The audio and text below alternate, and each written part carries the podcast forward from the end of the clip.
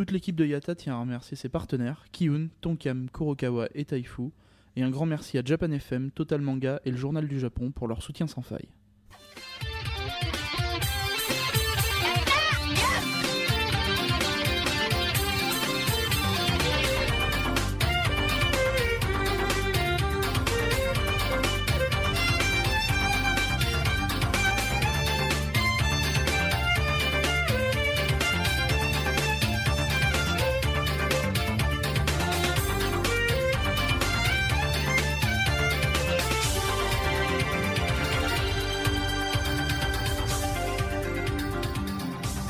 Et salut à tous, Road to Japan épisode 21, ici Misaki en direct du Sakurajima, l'île des cendres.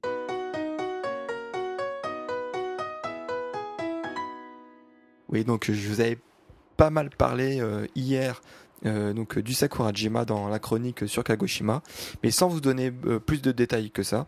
Et donc on va y revenir un peu plus aujourd'hui dans un épisode qui lui sera donc entièrement consacré. Et donc le Sakurajima, euh, donc c'est un volcan actif, comme vous avez pu le voir sur quelques photos. Euh, il possède trois cratères, un peu comme euh, ils sont un peu appelés comme le comme pour le mont Asso, c'est-à-dire que donc là on a le Kitadake textuellement donc qui veut dire le pic du nord, le Minamidake le pic du sud, le Nakadake le pic central, le pic du centre. donc le Kitadake c'est le, le, le cratère le plus élevé qui s'élève à 1117 mètres et euh, comme pour le mont Asso, il n'y a, plus qu'un seul cratère actif, qui est le Minamidake, et qui euh, et donc c'est lui qu'on peut voir fumer sur euh, l'ensemble des photos du blog sur l'article du jour. donc le Sakurajima est un volcan gris, hein, donc par opposition au volcan rouge. Donc les volcans gris font de la lave plutôt visqueuse. Hein. Je vous fais réviser un peu vos cours de, de SVT biologie du collège lycée et donc euh, de la lave visqueuse. Euh, donc il n'y a pas vraiment de, grosses coulées de lave euh, hyper rapides, hyper fluides. Et donc en fait le, plus gros danger avec ces volcans-là, ce sont vraiment les, les, énormes panaches de, enfin les explosions qui provoquent des énormes panaches de, cendres et des gros débris de roches qui peuvent vraiment s'envoler et être expulsés à plusieurs kilomètres de haut. Donc c'est surtout ça qui est dangereux.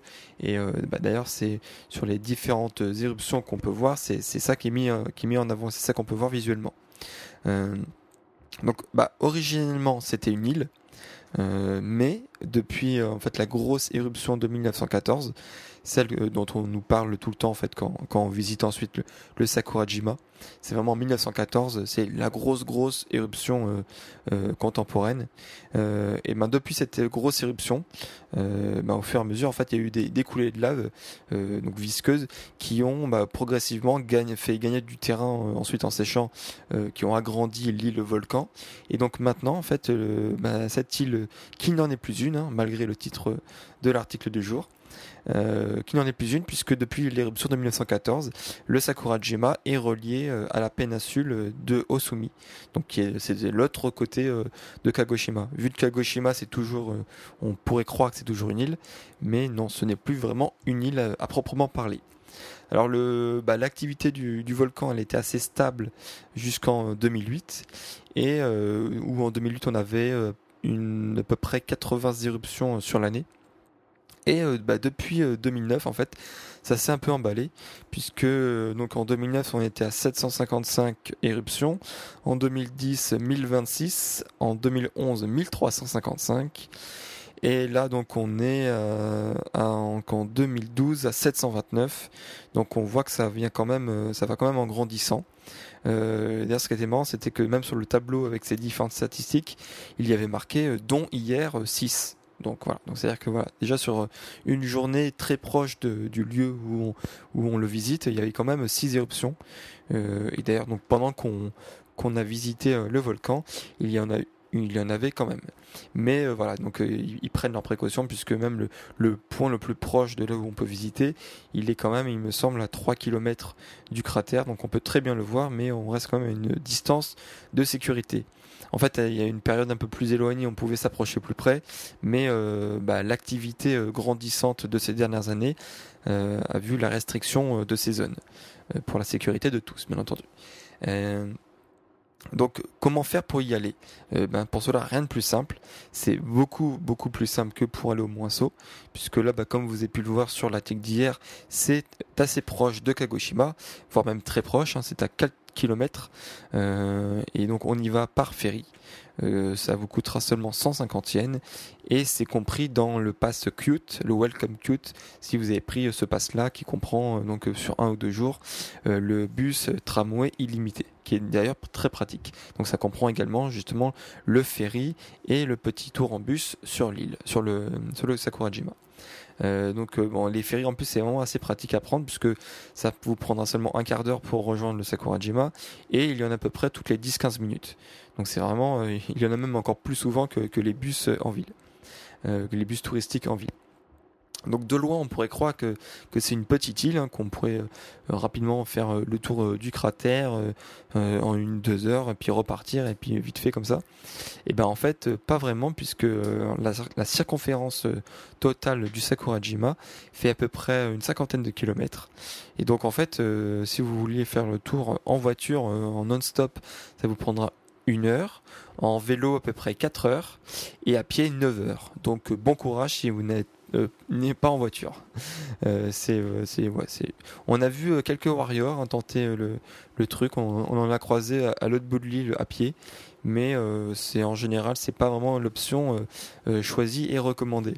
et d'ailleurs c'est assez bien foutu. Hein, justement, encore une fois, contrairement au Mont Asso où si là vous n'êtes pas motorisé, vous êtes, vous êtes assez dépendant en fait de des quelques des quelques trains, des quelques bus, des quelques téléphériques.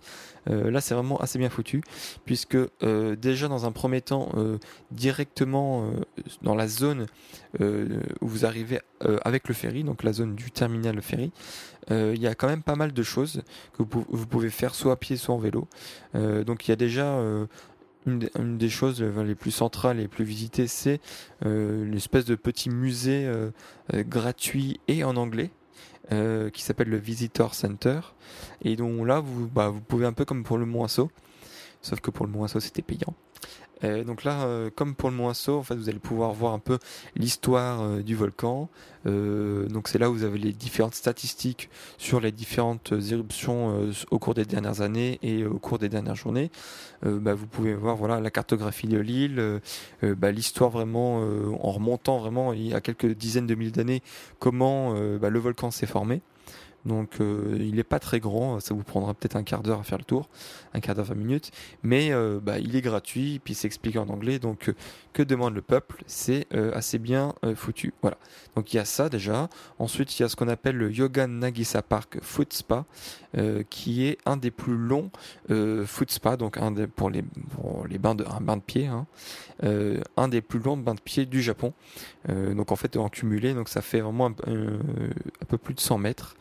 Euh, et en plus, en prime de ça, vous, avez, vous aurez, parce que c'est vraiment tout au bord de, la mer, donc vous aurez vraiment une belle vue sur la baie avec euh, Kagoshima euh, au loin et derrière vous, en fond, vous aurez le Sakurajima. Euh, donc voilà, vous avez déjà ça pour vous un peu reposer les pieds. Vous avez un, vrai onsen euh, qui s'appelle Magma Onsen, qui n'est vraiment pas, très cher, donc je crois 250 yens, un truc comme ça. Donc ce qui n'est vraiment pas très cher pour un onsen, mais euh, bah, il, est, a rien de spécial. Donc bah, j'ai envie de dire que je vous le recommande pas vraiment, puisqu'en plus il y a quand même assez mieux venir, dont je vous parlerai un peu plus tard dans l'épisode. Euh, voilà, donc, euh, euh, donc ça c'était un peu les activités qui y a autour du ferry. Vous pouvez aussi louer une canne à pêche pour pêcher. Il y, a une plage où vous pouvez emmener si voilà si vous voulez un peu vous baigner. Vous avez une piste de randonnée en fait qui suit le chemin de, la lave de 1914 ou d'une autre, je sais plus. En tout cas, ça s'appelle le, chemin de la lave sur 3 km. Vous avez plusieurs, vous avez des restos, vous avez un combini, vous avez aussi très utile une boutique de location de vélos, scooters et voitures. Donc là, vous avez le choix, vous pouvez choisir votre arme en fonction des distances que vous voulez faire. Euh, bah, comme je, vous l'ai dit dans l'intro, hein, si vous voulez vraiment aller de l'autre côté de l'île ou, quasiment faire le tour de l'île, euh, je vous recommande pas vraiment le vélo. Enfin, surtout qu'en plus là il faisait vraiment chaud. Euh, mais ce sera plus simple en bus, voiture ou scooter. Donc justement, quelles sont les différentes options que vous pouvez avoir pour, euh, bah, pour faire le tour de l'île, pour visiter vraiment le volcan en lui-même? Euh, Et ben donc, euh, soit vous louez une voiture, un scooter et vous êtes assez indépendant, soit si vous voulez pas vous prendre la tête, moi je vous recommande le bus. il est vraiment bien foutu. Enfin, c'est vraiment très clair les horaires. Il est assez souvent. Enfin, il est assez souvent. et en fait, il y a deux tours différents. Il y a le petit tour euh, qui dure à peu près une heure même pile une heure, euh, qui, dont, le prix en fait, dont le, prix est compris dans, encore une fois dans le Welcome Cute. Donc, euh, je vous recommande encore une fois, si vous l'avez pris ce pass, de vous en servir. donc, il dure à peu près une heure. Et donc là, vous allez faire plusieurs, un petit tour d'une heure sur la façade de, ouest euh, enfin ouest, ouais.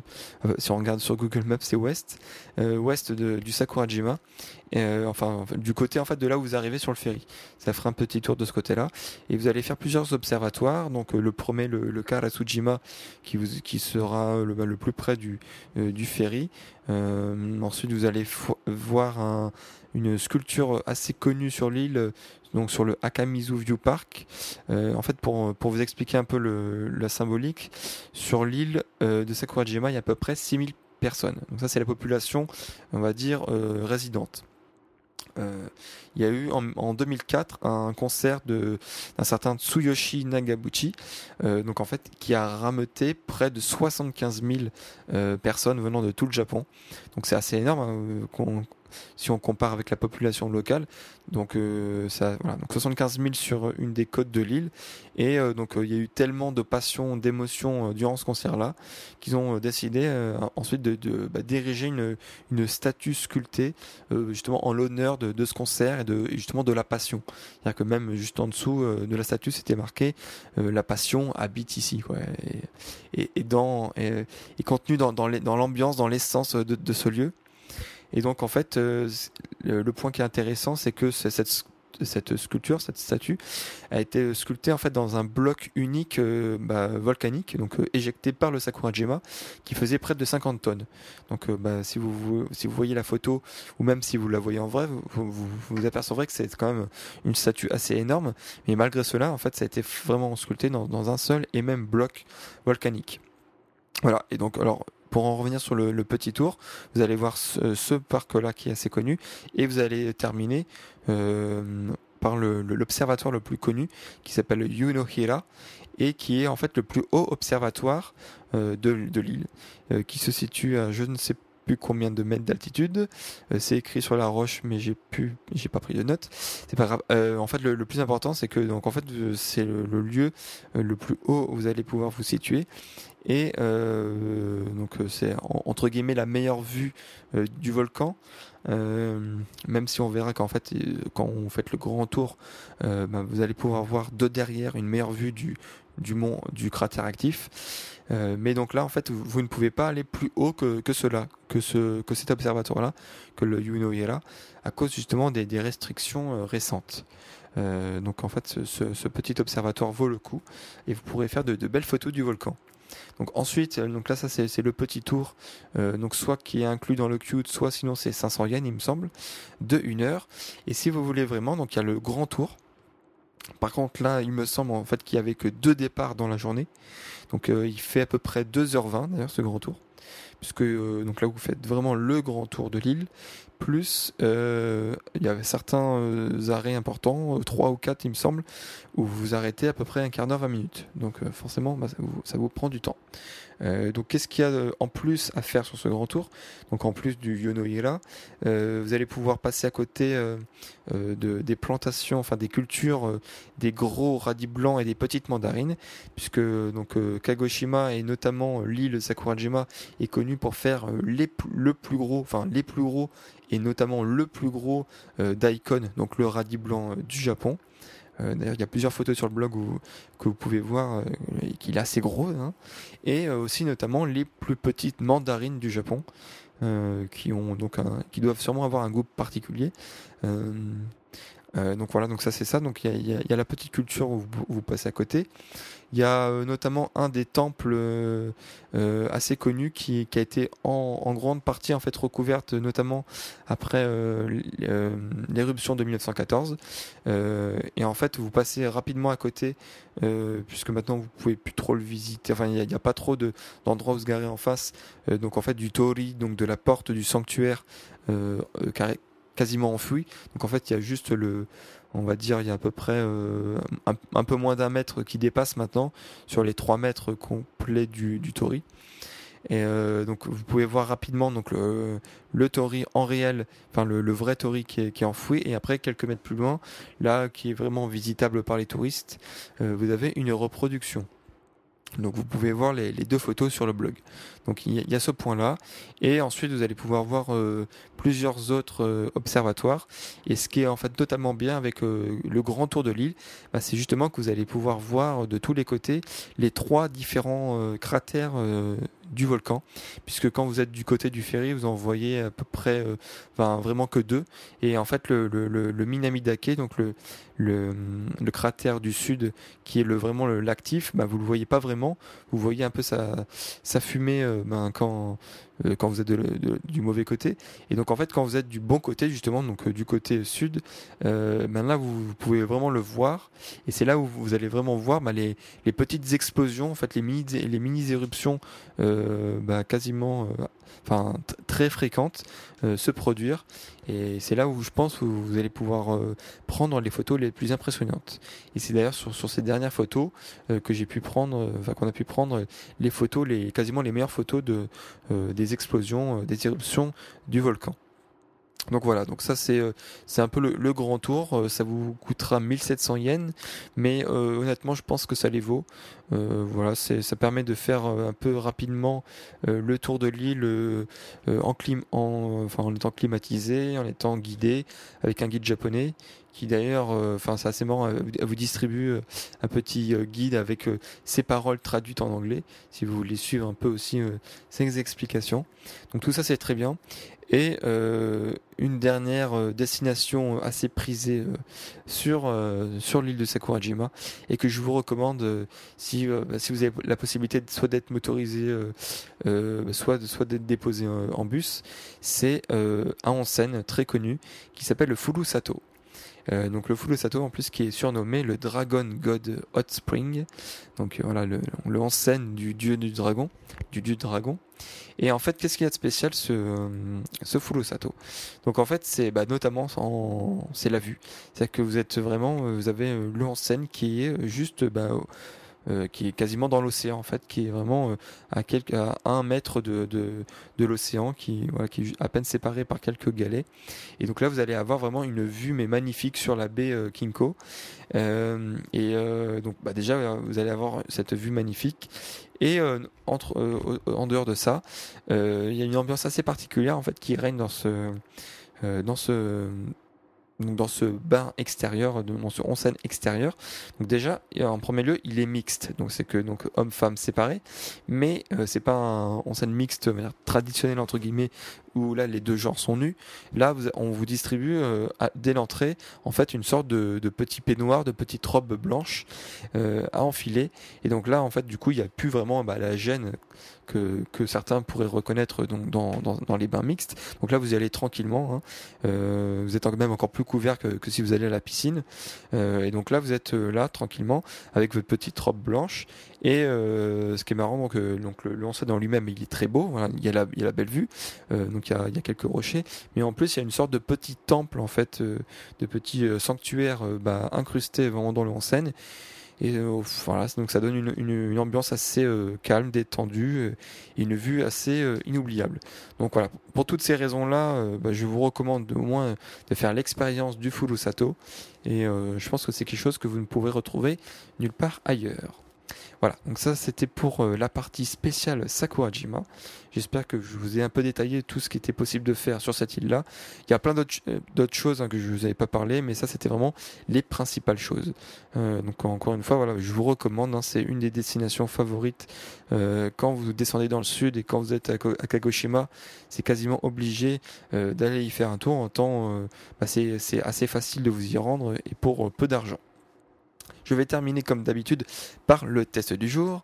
Euh, j'ai testé euh, aujourd'hui euh, une chose assez, enfin assez connue, je vais dire même très connue au Japon, très populaire, même ultra populaire, mais qui est, qui reste un mystère, on va dire pour la plupart des personnes qui ne sont pas allées au Japon. donc vous allez essayer de deviner. je, vais, vous parler d'un lieu qui interdit, qui est pour les adultes, interdit au moins de 18 ans. Euh, d'ailleurs, on demande en général, euh, enfin, ça n'a pas été mon cas, mais on demande en général la carte d'identité à l'entrée pour filtrer un peu. Euh, et c'est ouvert 24 heures sur 24. C'est hyper bruyant et très lumineux. Alors, je ne parle pas de choses un peu suspectes, mais je vais vous parler du pachinko. Alors qu'est-ce que c'est le pachinko? Euh, Pour vous résumer en deux trois mots, c'est euh, pour vous fassiez un peu une petite idée, c'est une sorte de mélange entre une machine à sous et un flipper. Alors, comment ça se passe? Que vous, rentrez dans ces salles-là. Donc, comme je vous l'ai dit, c'est euh, hyper bruyant, euh, hyper lumineux, et vous avez des rangées là vraiment de, pachinko. C'est encore vraiment plus serré qu'une salle d'arcade, il y en a vraiment partout. Euh, et donc là, vous rentrez là et vous allez voir une série de personnes assises sur leur siège en train de jouer. Et donc, comment ça se déroule? Vous allez déjà acheter un certain nombre de billes, petites billes en métal. Donc, en général, vous avez à peu près 250 billes. à chaque fois, vous, vous, vous mettez un billet de 1000 yens. Alors, euh, donc ensuite vous, avez vos billes.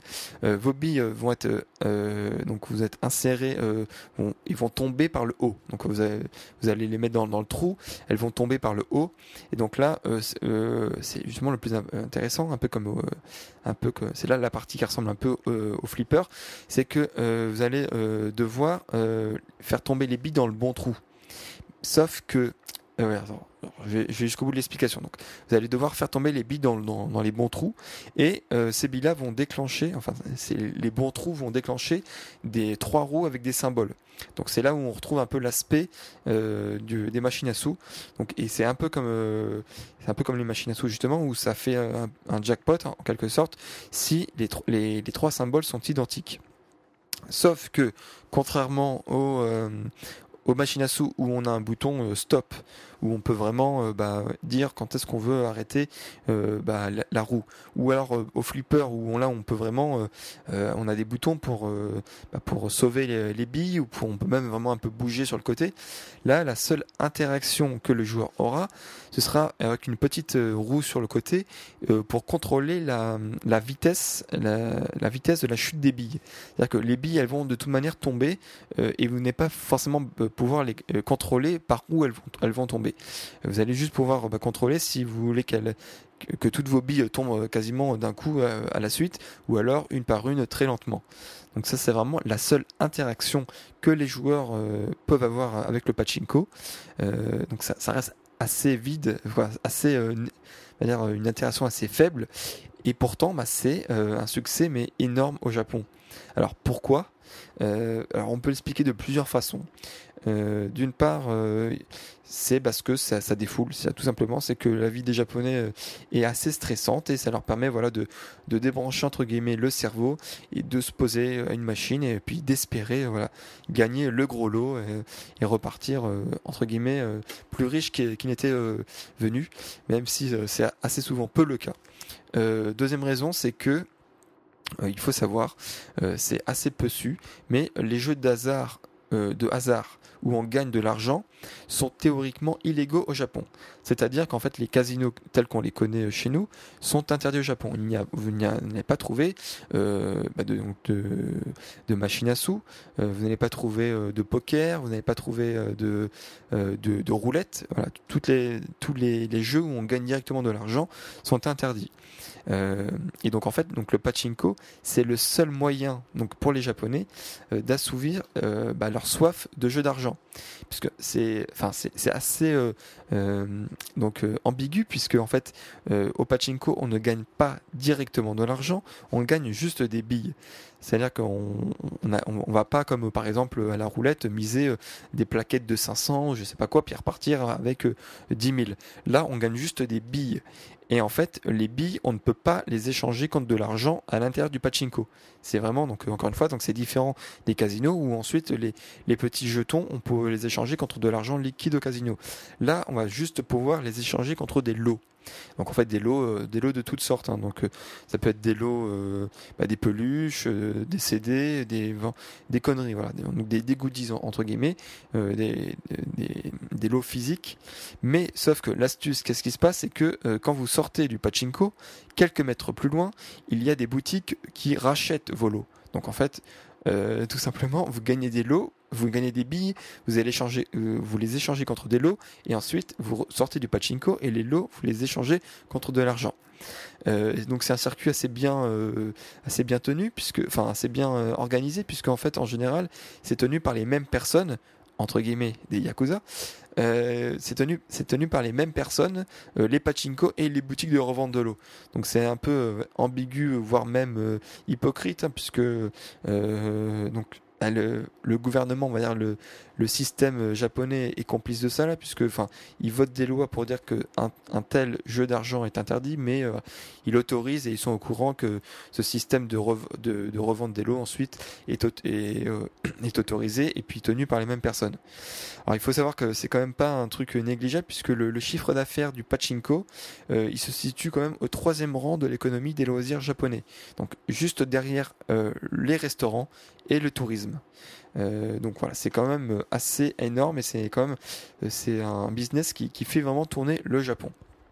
Alors euh, là où euh, j'ai pu être malin, c'est que donc euh, ce euh, test du jour va être fusionné avec la minute Ekebi, puisque tout simplement en fait depuis à peu près quelques semaines, depuis quelques temps, ils ont sorti la version pachinko des Ekebi. Oui, voilà. donc euh, bah, forcément, quand il y a un produit qui marche au Japon, on, en fait euh, dans toutes les dans toutes les formes, sous toutes les formes. Et donc là, en fait, ils ont fait. Euh, je, vous détaillerai ça dans un autre épisode un peu plus loin. Mais ils ont ils ont fait une team spéciale qui ont fait des chansons spéciales pour les pachinko. Et donc là, vous pouvez voir dans tout le Japon en ce moment, vraiment bah, sur, sur les devantures de tous les pachinko, pachinko spécial Ekibi, pachinko spécial Ekibi, tout ça.